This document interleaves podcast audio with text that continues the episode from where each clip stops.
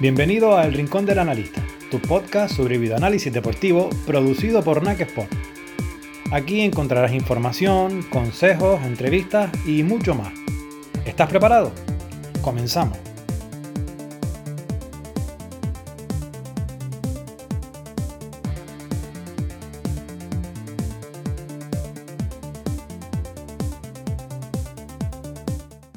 ¿Qué tal? Bienvenidos a un nuevo episodio del podcast El Rincón del Analista. Hoy charlaremos con un analista que en sus años de carrera le ha tocado vivir prácticamente de todo, incluso sentarse en el banquillo porque sus compañeros estaban pasando el COVID. Miembro del staff técnico de Diego Martínez y ahora sin equipo tras finalizar su etapa en el Granada, nuestro invitado de hoy sigue trabajando continuamente el videoanálisis y no pierde ojo a este inicio de campeonato liguero. Álvaro García, bienvenido a nuestro podcast. Hola, ¿qué tal? Muchas gracias a vosotros por, la invitación. Bueno, eh, primero cuéntanos un poco. La liga empezó este fin de semana, después de varios años estando dentro de, lo que es la, competición. Este año te toca verla un poco desde fuera. ¿Cómo está siendo esa sensación? ¿Un poco extraña? Sí, bueno, la verdad es que son ya muchos años desde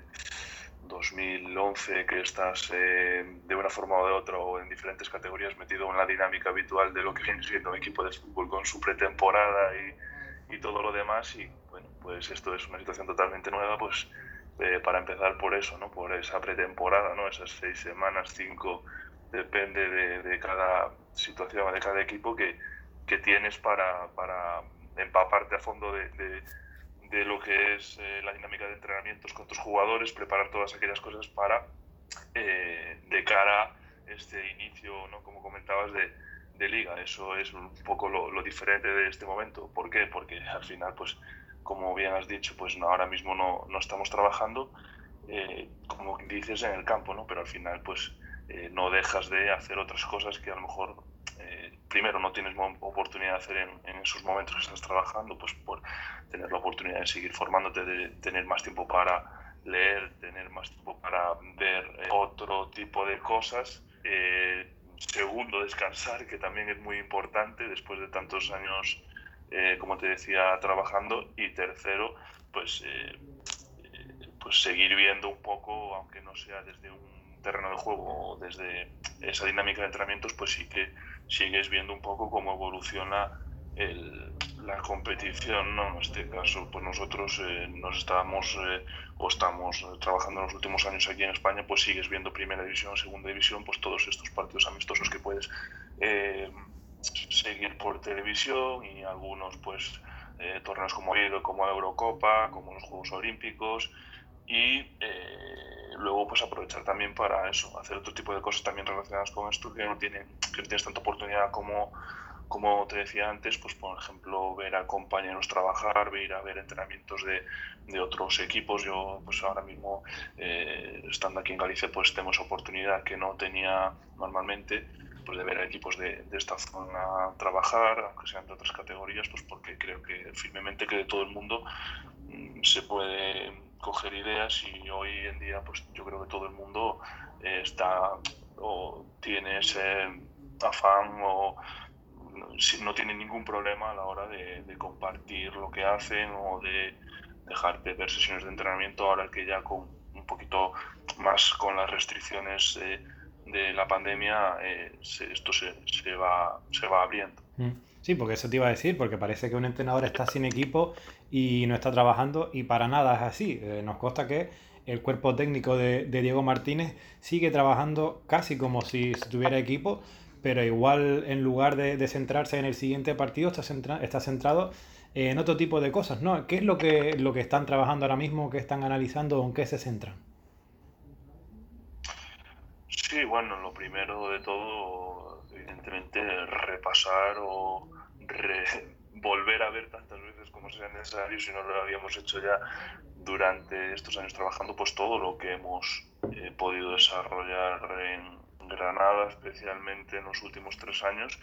¿Por qué? Porque creemos que es un proceso que ha empezado prácticamente eh, desde un proyecto nuevo y se ha consolidado con dos años en, en la máxima categoría y, y creemos que el nivel de competitividad que alcanzamos es interesante volver a beber o incidir en todas las cosas que se han hecho para aplicar todo lo positivo en el futuro y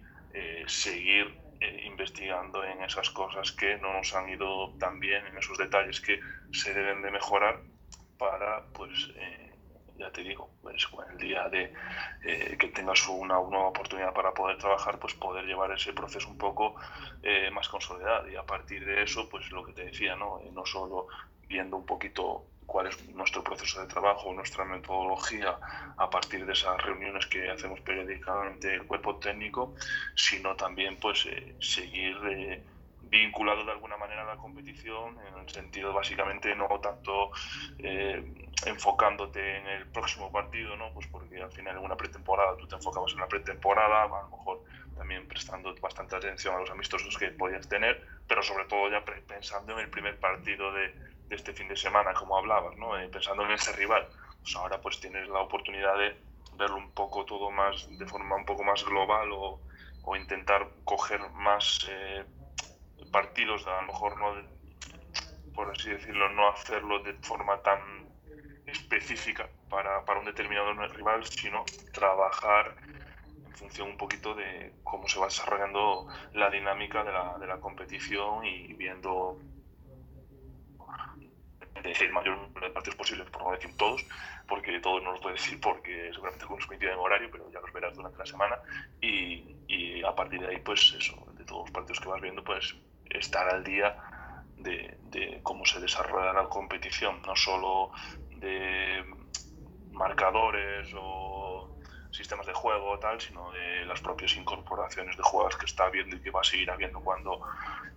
ahora una vez que ha iniciado la competición, eh, las lesiones o jugadores que estén eh, que vengan más tarde eh, pues que han estado compitiendo en Eurocopa en Juegos Olímpicos y se incorporen más tarde a los equipos, pues toda esa información seguir, seguirla teniendo para de cara a conocer o intentar saber por qué los equipos están, pues por así decirlo, teniendo un determinado rendimiento mejor, peor, un poco eso. Ahora que nombrabas el Granada, la verdad que la, trayectoria ha sido espectacular, ¿no? Primera temporada, ascenso a primera división, la segunda temporada se consigue la, permanencia bien y la tercera incluso eh, también como que la tercera te lleva a, disputar competición europea por primera vez en, la historia del club. Sentándonos en esta última temporada histórica para, para Granada, eh, ¿cómo fue un poco esa locura de, de partidos? Entiendo que acostumbrados a un partido por semana. Eh, aquí hubo Europa League y además llegaron hasta bastante, bastante lejos. Un poco cómo fue esa experiencia nueva también para ti de, una competición europea, dos partidos por semana. ¿Cómo fue todo eso? Bueno, pues eh, un poco una de las cualidades que más repetimos para, para el equipo, que más considera importantes es el ser camaleónico, ¿no? el ser adaptativo. Pues en este sentido, llegar a prepararte una, una,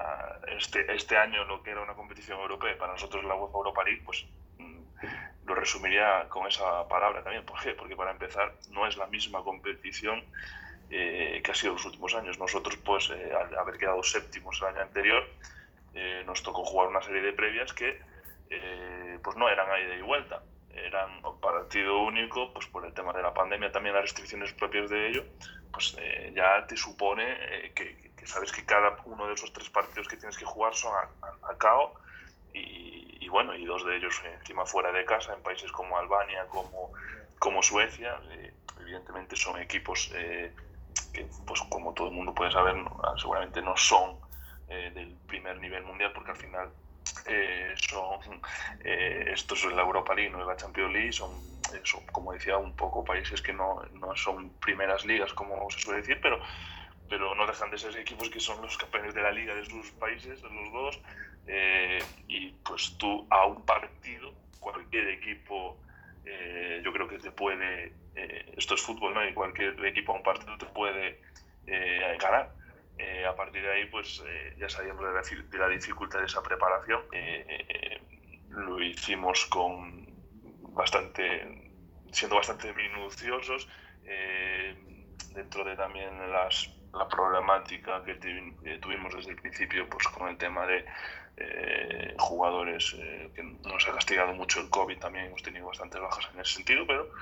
conseguimos superar esas tres eliminatorias y a partir de ahí pues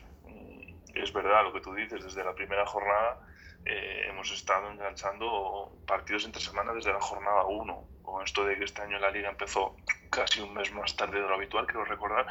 pues hemos estado jugando partidos entre semana eh, eh,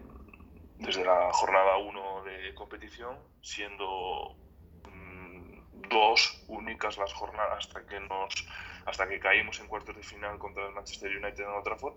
Creo que quiero recordar que solo en todo ese periodo que hasta abril eh, solo hubo dos partidos o dos semanas limpias en las que no tuvieras partido entre semana. Entonces ah, esto habla un poquito eh, de lo difícil y la capacidad de adaptación que ha demostrado el equipo para eh, ajustarse a ese calendario tan exigente y competir, yo creo que con bastante buen nivel, tanto en liga como en Copa de la UEFA, como, como en Europa League, perdón, como luego más adelante en la Copa del Rey, que también tuvimos oportunidad de llegar hasta los cuartos de final, donde nos eliminó el Fútbol Club Barcelona. Ahora volviendo un poco a, la, parte técnica, eh, tú ahora mismo eres parte del miembro, eres miembro del, del, cuerpo técnico de Diego Martínez. Un poco cómo se forjó esa, esa relación, cómo llegan a trabajar juntos y tú antes eras un analista de club. Eh, ¿Cómo pasas a eh, enrolarte en, la, en el cuerpo técnico de, un entrenador que de hecho ahora, eh, al finalizar su etapa en Granada, pues tú también te encuentras sin equipo, ahora a la espera de que entiendo que cuando vuelva a firmar por un equipo, tú también entrarás en, ese nuevo equipo. Sí, efectivamente. Yo cuando empecé en Granada allá por 2000 2014 eh, yo pertenecí evidentemente a la estructura del club, eh, tuve la oportunidad de colaborar con siete, ocho entrenadores, bueno, unos años, en tres temporadas que, que, hubo por las circunstancias deportivas del equipo en primera división cambios de entrenador y yo como trabajador de club pues tuve esa oportunidad eh, muy valiosa pues porque al final eh, el tener diferentes maestros, como quien dice, ¿no? te da la oportunidad de eh, beber de diferentes fuentes, de ver eh, detalles que para cada uno son diferentes, de trabajar tú también en función de lo que ellos necesitan te solicitan, pues uno te solicita más cosas, otro es más autónomo, también aprendes eso. Son un montón de situaciones que el haber vivido te ayudan a luego con el tiempo eh, relativizarlas, ¿no? No pasa nada porque tú como entrenador colabores menos o colabores más, eso no es ningún problema, es simplemente la forma de la que él quiere trabajar, ¿no? Eh, a partir de ahí, si bien es cierto que yo desde 2017 pues estoy trabajando con Diego Martínez, eh, Diego Martínez es un entrenador de, de, Galicia como yo, pero también pues por circunstancias personales y académicas también, pues hemos hecho los dos un recorrido eh, por Granada. Eh, eso fue una de las oportunidades que nos dio eh, esa ciudad para, para conocernos. ¿no? El, haber estudiado los allí, aunque sean en promociones diferentes, pues hace que pues a partir de situaciones o de congresos a los que asistes, porque al final también eso sirve para conocer gente, no solo para formarte, pues conoces gente. En este caso yo tuve la oportunidad de, de, conocer a Diego y cuando surgió la posibilidad de eh, formar un cuerpo técnico eh, dependiente suyo en, un nuevo equipo, pues eh, me llamó y, yo tengo la oportunidad de trabajar con él desde hace ya cuatro temporadas. La diferencia en relación a lo que te comentaba antes de trabajar con diferentes trabajar con Diego es esa cercanía, ¿no? esa antes te decía ¿no? que eh, no por trabajar más cerca del entrenador o menos significa que eso sea bueno o malo, pero evidentemente para mí eh, estar más cercano al entrenador o la oportunidad que me da Diego de eh, Diego al igual que el resto refiero a Diego como máximo representante, pero igual que el resto de componentes del cuerpo técnico, esa cercanía, esa naturalidad para hablar, esa, el poder trabajar todos juntos en un mismo despacho, eh, donde estás opinando de todas las situaciones que tienen que ver con no solo con el análisis, sino con el propio dinámica de entrenamiento, con la propia preparación del partido, pues te ayuda un montón a eh, tú saber eh, qué tienes o cómo puedes ayudar en cada momento en base a lo que se está solicitando. Quiero decir, si tú sabes lo que el entrenador está pensando, el entrenador así te lo manifiesta, porque tiene confianza con todo su equipo de trabajo y pone algo sobre la mesa,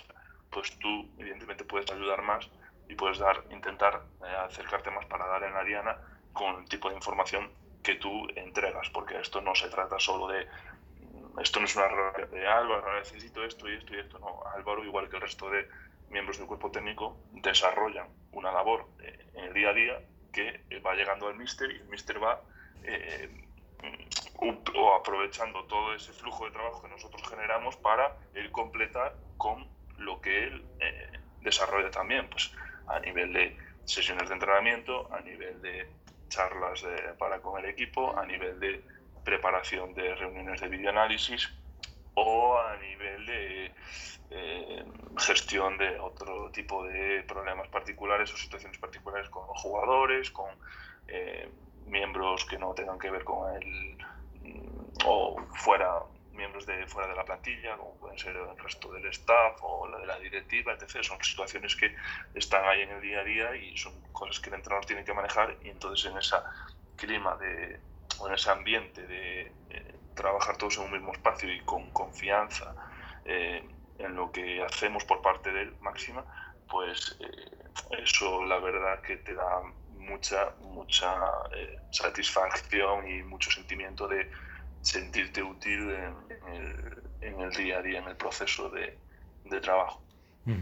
¿Y cómo es un poco la, estructura de trabajo? Porque entiendo que una vez que lleguen a, un nuevo equipo, la estructura, al ser el cuerpo técnico el mismo, la estructura de trabajo será, será bastante similar, adaptada a, a, ese nuevo club. Es decir, cómo es semanalmente, cómo se reparten, porque además también analizan entrenamientos y demás. Entonces, un poco, ¿cómo funciona esa estructura de, de trabajo que lidera Diego Martínez? Pues eh, básicamente relacionado que decías, pues eso, eh, tanto partidos como entrenamientos, ir a la cultura del detalle. Eh, esto se trata de trabajar todo lo que puedas trabajar independientemente del número de personas que, que, tengas a, a, tu, a tu alrededor. ¿no? Nosotros en este caso, este año, por ejemplo, éramos siete, pero no tenemos ningún departamento de Big Data ni ningún departamento de análisis como tal, no porque no creamos en él, sino porque era lo que había, era algo a lo que te tienes que adaptar y pues no tenemos a lo mejor eh, o no teníamos esas posibilidades de, a diferencia de otros clubes que tienen una estructura más, eh, eh, más consolidada de tener esos espacios, ¿no? Pues a partir de ahí, independientemente, como te decía, del número de personas que trabajar, tú tienes que sacar todo el trabajo posible. ¿Y esto cómo se hace? Pues mm, hay que ver todos los partidos. No, eh, yo, en mi parte, pues voy a ver un número de partidos determinado en función del rival al que nos vamos a enfrentar, teniendo en cuenta las eh, contingencias que ese rival tiene para el enfrentamiento que vamos a tener. Pues, por ejemplo, eh, yo a lo mejor veo los seis últimos partidos, pero recuerdo el año pasado una situación que jugábamos con Atlético Madrid no estaba Morata. Pues si en los últimos seis partidos del Atlético Madrid ha jugado Morata, yo no puedo ver los seis últimos partidos exclusivamente del Atlético Madrid en los que ha jugado Morata. Tendré que buscar alguno más durante la temporada en los que no haya estado. Pues eh, al final eso te obliga a ser variable en, la, en la, preparación. Eh, ¿Cómo lo prepara el entrenador de porteros? Eh, con, esto me refiero a que cada uno hacemos eh, una parte de análisis. No, no, no, no es que yo haga todo el análisis, eso es imposible, no, no tengo lugar. Entonces, el entrenador de porteros, en vez de trabajar con un número de partidos concreto, trabaja a lo mejor con todas las acciones de los porteros de, durante la temporada y de los delanteros del rival. Y con eso eh, hace también una, un resumen eh, para sus porteros, al igual que eh, coge también acciones de, finalización, ya sean de balón parado o no, entre la temporada de todos los jugadores de la plantilla, para ver qué puede pasar en situaciones de balón parado a su portero. Segundo entrenador, eh, entrenador ayudante, tres cuartas partes de lo mismo. Eh, a lo mejor se ven todos los no se ven todos los partidos, pero para hacer un informe individual de un rival seleccionan acciones pues, con las herramientas que hay eh, de la última o dos temporadas de ese jugador, aunque sea incluso en otros equipos en los que ha jugado, para tú, al final, eh, poder eso resumirlo en un vídeo de un minuto o dos eh, con tu jugador, de qué rivales, a qué rivales se va a enfrentar. Lo que me quiero referir con estos ejemplos es que al final el proceso es muy variable y el mister mm, le llega todo esto eh, que se hace eh, cada uno de nosotros, de los siete, de los seis, perdón, porque es el séptimo, eh, y luego hace esa selección, esa organización, pero él aparte también está viendo partidos porque le encanta ver partidos durante el fin de semana, está con Naxport cortando o analizando partidos, está diseñando entrenamientos y aprovecha todo ese flujo de trabajo, ese, de ese bruto que nosotros hemos generado y le pasamos una parte, él luego lo resume más todavía o selecciona más todavía eh, para el trato final con el jugador, por ejemplo,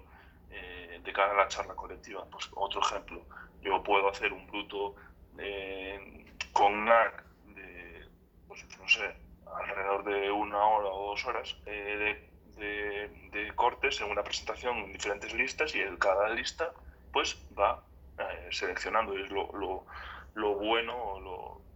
la, facilidad que nos da la herramienta de tener las dos, la misma herramienta y yo pasarle simplemente esos vídeos y esa lista y él pueda ir filtrando y decir directamente con su filtrado qué es lo que van a ver los jugadores y en qué orden. Entonces eso le ayuda a él a prepararse esa charla, el tenerla él vista antes de mostrarse a los jugadores e incluso de añadir sus propios eh, análisis o observaciones en uno, dos, tres, cuatro clips más que pueda, que pueda él considerar necesario eh, aportar. Bueno, y a nivel tecnológico sabemos que también eh, apuestan mucho por, por, introducir estas innovaciones. Por ejemplo, te hemos visto algunas fotos trabajando con, con drones. Esto que ahora parece que vuelve a, a, ponerse un poco de moda. Nunca dejó de estar de moda, pero parece que como ahora eh, Mourinho en, en, algunos entrenamientos en la Roma utilizó esta tecnología, ha vuelto a, estar un poco en, en el candelero, ¿no? Eh, ¿Qué tal esa experiencia y por qué crees que no, no está todavía tan extendida esta, e, esta práctica de trabajo en, en el fútbol profesional? Bueno, lo primero que esto no se trata de muchos en su momento, pues cuando lo empezamos a usar en 2015 podían decir hay que ver, ¿no? Esto llamar la atención, pues todo lo contrario. Al final esto nace de una necesidad de que si tú no tienes en tu instalación, en tu ciudad deportiva, unas eh, condiciones o unas herramientas para trabajar como a ti te gustaría, pues tienes que adaptarte. A falta de una serie de cámaras eh, o un sistema de videocámaras eh, que te permitieran grabar los entrenamientos o de una simple grada lateral para poder subirte a la grada o un andamio para poder subirte y poder grabar, pues tienes que buscar otras alternativas. ¿Cuál era? El dron. Lo empezamos a usar en 2015, lo hemos seguido usando también este año y bueno, pues es una herramienta que te da esa posibilidad. ¿Por qué? Porque te permite colocarte en cualquier espacio del, del, terreno de juego en función del espacio de juego, de la tarea o de la situación de entrenamiento. También puedes elegir eh, si de lado, si, de, si detrás, si eh, más arriba, si más abajo. Y y oye, pues al final eh, la calidad de la grabación es evidentemente igual o superior al menos a lo que te da cualquier cámara, porque al final estás grabando mínimo, mínimo, mínimo en Full HD y eso eh, luego te permite pues que eh, la calidad de esa grabación sea interesante para poder trabajar en las sesiones con los jugadores, no solo en directo, sino luego en los posteriores charlas con el equipo, pues eh, repasar eh, conceptos o jugadas que se han entrenado de cara a la previa de, cualquier partido. Entonces, a partir de ahí yo creo en cualquier herramienta tecnológica que te permita ser eficiente y eficaz y mm, básicamente que te solucione un problema. Estamos entrando ya en la, en la recta final de, de esta charla. Eh, siempre a quien nos, nos, sigue sabe que nos gusta hacer dos, eh, tratar dos temas antes de, finalizar. Siempre el primero nos gusta saber anécdotas, alguna anécdota que te haya pasado, tú llevas ya cerca de, de 10 años trabajando como, como analista, eh, algo te habrá pasado. Además, antes comentábamos una de, de que te, te, tocó estar incluso sentado en el, en el banquillo porque el resto del cuerpo técnico estaba casi todo pasando el, el virus. Bueno, eh, nos gusta saber un poco también ese lado divertido, ese lado un poco menos, menos serio de, de los analistas. Todos tienen una, una, aventura propia que les ha pasado por ahí. Nos gustaría saber qué, qué recuerdas tú con, con, especial cariño, bueno, o que en, ese momento no fuera tan cariñoso, pero ahora con el tiempo lo recuerdas más como, como algo divertido. Sí, bueno, al final esa yo creo que es la máxima eh, o el máximo exponente de las situaciones más raras que he tenido que vivir en, en mi carrera, por desgracia, ¿no? porque al final pues, eh, hubo una situación de brote en la, plantilla en la que varios compañeros del cuerpo técnico se vieron afectados y tuvimos que viajar a Chipre. Eh, pues eso, eh, una serie de miembros del cuerpo técnico que no éramos los habituales que estaban en un banquillo, vamos, solo el preparador físico era, estaba disponible, el resto de, de el resto de, de, integrantes que estábamos, pues solíamos estar en la grada y algunos incluso ni, ni solían viajar. A partir de ahí, pues eh, intentar resolver la situación eh, con la máxima confianza del míster, como él mismo nos transmitió antes de, del viaje, pues eh, la máxima credibilidad que tiene él en cada uno de nosotros dentro del cuerpo técnico y luego sobre todo con la máxima compromiso, responsabilidad y naturalidad que, que nos demostraron los jugadores, ¿no? Desde el entrenamiento previo a, a aquel partido en Chipre, pues que, que, también ellos sabían que aparte del cuerpo técnico evidentemente eh, había también jugadores que ya lo habían pasado, lo estaban pasando incluso todavía y, y también sabían que competían por ellos y que y que se sabían preparados para, para afrontar una situación tan difícil como esa. Eh, en base a esas dos cosas, pues evidentemente eh, tienes un porcentaje bastante alto de que las cosas salgan bien, porque aún no estando eh, personas o los actores habituales, protagonistas en su espacio, si tú tienes garantizado por parte de los jugadores, que en nuestro caso siempre ha sido así, ese máximo compromiso y esa máxima concentración y dedicación, pues es como, es como se consiguen las cosas. Y a partir de ahí, pues otras anécdotas, pues al final eh, yo siempre hago reflexiones de, de, cuando empezaba a intentarlo comparar a... O, me recuerdo de situaciones que vivo hoy en día similares a cuando empezaba, ¿no? Pues yo cuando empezaba trabajaba en juveniles, en provincial, y no había vídeos, no había evidentemente no había información de ningún tipo, tenías que generarla toda tú, buscando por redes sociales, buscando por páginas web que hubiera algo de los equipos o ir yendo a grabar tus partidos, pues todavía hoy me acuerdo de eso cuando pues este año que nos ha tocado vivir una cosa nueva como, como es la, la Europa League, ¿no? Pues eh, igual que hoy para el día, para los partidos de Copa del Rey contra estos equipos eh, eh, de, de, tercera división o categorías más bajas que puedes jugar, pues ya encuentras partidos en otras plataformas de televisión online, como puede ser Footers y demás. Pues eh, eh, antes, ¿no? Antes para ver para ver para un partido de, contra un equipo de esas categorías de segunda B, a lo mejor había veces que no tenías esas posibilidades, ¿no? Pues me ha pasado lo mismo básicamente este año también en Europa, ¿no? Que eh, al final tú estás acostumbrado a ver los equipos de primera división o de segunda división y sabes un poco cómo es cada uno, cómo trabajan los entrenadores, cómo son los jugadores, pero cuando te enfrentas a equipos de Europa que nunca ha trabajado, y como te decía, pues equipos de Albania, equipos de Georgia, equipos de Suecia, pues había veces que no encontrabas tampoco los vídeos, pues me acuerdo de para el partido de Albania preparar vídeos por YouTube, pues eh, porque la final de la Supercopa de Albania no estaba en ninguna plataforma y la tenías que ver por YouTube en directo. De hecho, algunos jugadores me pasaban el enlace de de, de, del partido para verlo, por si no, no lo había podido encontrar, o otras situaciones como la del Malmo, pues con esto de la pandemia, por ejemplo, que fue el último partido de, de la fase de clasificación a, a la Europa League, pues el, para ver el Malmo, que es un equipo que, eh, que, compite en ligas escandinavas, que tiene un calendario como quien dice diferente, ¿no? Eh, pues también era raro porque eh, estaba en un momento de competición diferente al tuyo, eh, pues también no habían jugado más que una previa contra un equipo muy inferior, pues fuimos a ver eh, en un vídeo, una eliminatoria del año anterior de la Europa League de octavos de final, pues para intentar ver cómo era un poco el equipo. Al final, con esto me quiero referir a que te tienes que adaptar. Eh, Pau de Salónica en la fase de grupos igual. Eh, despiden al entrenador a mitad de fase de grupos, llega Pablo García, también exjugador aquí en la Liga Española del Real Madrid de Osasuna, y Pablo García entrenaba en el sub-23 del de. Eh, ¿Cómo vas tú a conseguir información del PAOK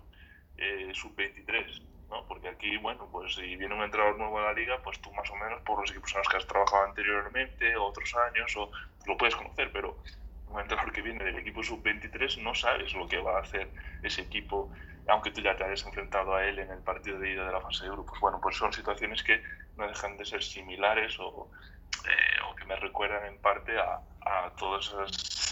situaciones más eh, de incertidumbre que me tocaba vivir cuando empezaba y que tenías mucha menos información de los equipos y, y era lo que había y, te tenías que, que, adaptar y, punto. Mm, imagino que de, de, lo que menos pensarías, o si alguien te dice hace dos años que vas a estar en Chipre en el banquillo en un partido de Europa League, pensarías que alguien te le estaba tomando el pelo, ¿no? Pues imagínate, el partido número 100 del Mister con el Granada y encima te coincide a ti allí, que es un partido decisivo para la fase de grupos porque era muy importante ganar, ganar nos, daba la posibilidad de ir de otra forma a,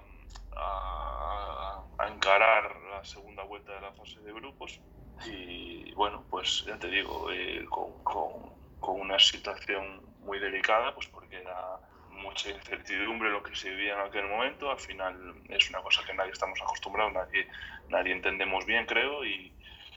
y, bueno, y a partir de ahí también vino una situación muy difícil para el equipo de un mes en el que tuvimos que estar confinados una semana en nuestras casas, eh, tuvimos que, no pudimos o no nos permitieron competir en condiciones un partido de liga por esta situación. Eh, y, igual que te hablaba yo de esta incertidumbre que tengo pues, para preparar un partido contra equipos que no estás acostumbrado a ver, imagínate para la Real Sociedad también, ¿no? Preparar un partido que de repente el mismo día del partido eh, tienen que enfrentarse a un Granada que no están más que seis jugadores de mm. los habituales, ¿no? Tienes que contar con chicos de la cantera e incluso juveniles, ¿no? Entonces, bueno, pues eh, una vez más el equipo demostró esa fortaleza mental, esa capacidad de mm, superarse y, y, una vez que pasamos esa mala racha, pues volvió el equipo a, a, a rendir como había hecho en las ocho primeras jornadas de campeonato, que fueron un rendimiento entre Liga, fase previa de, Euro, de Europa League y la propia Europa League, un rendimiento sensacional. Y ya por último, antes de, de acabar, eh, lo que siempre pedimos a los analistas, a quien te esté escuchando y quiera seguir tus pasos, quiera dedicarse a, al bioanálisis profesional en el mundo del fútbol, ya no solo el fútbol, sino también el, el deporte,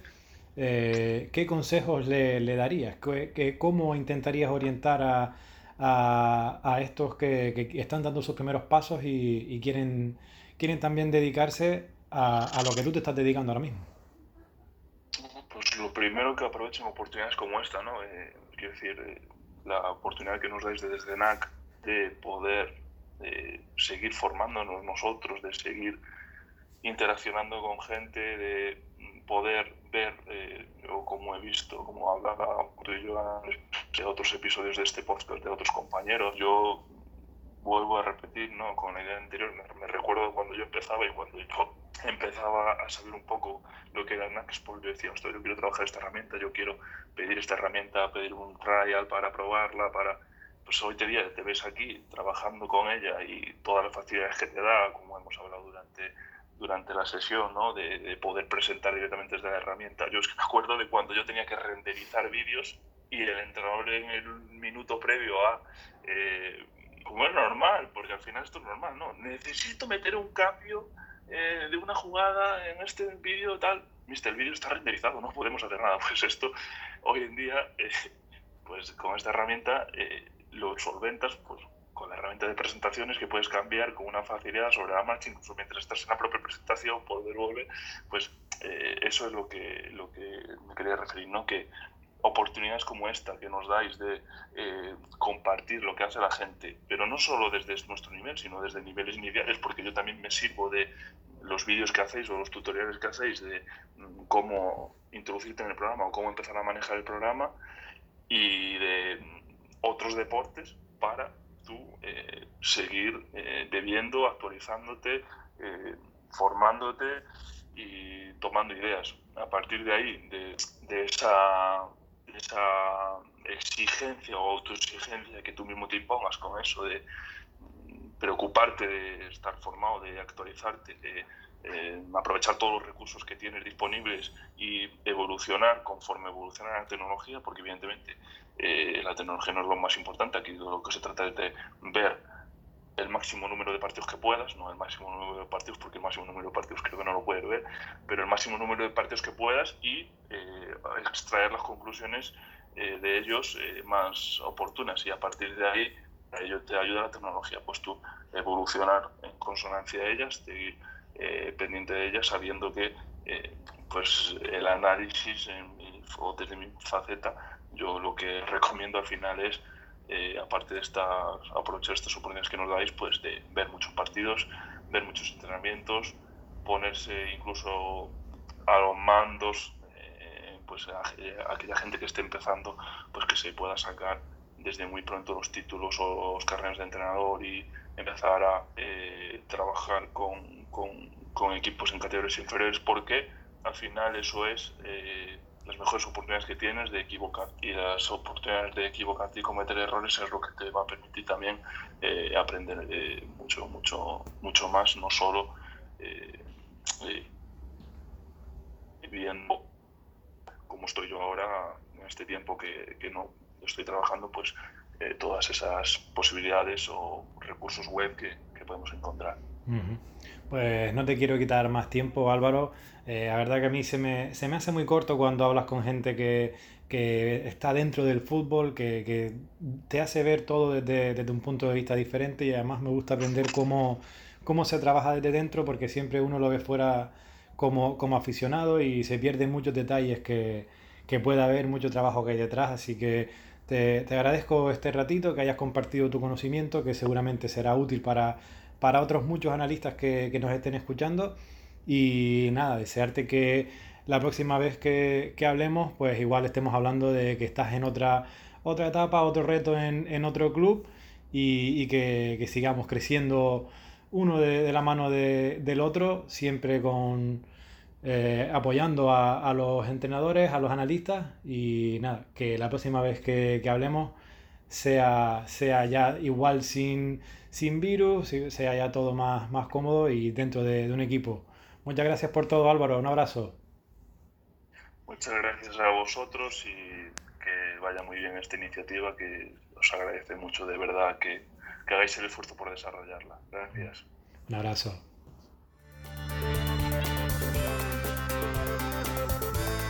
Aquí termina este episodio. Recuerda suscribirte para que estés al tanto de todas las novedades sobre videoanálisis. Muchas gracias por acompañarnos. Hasta la próxima.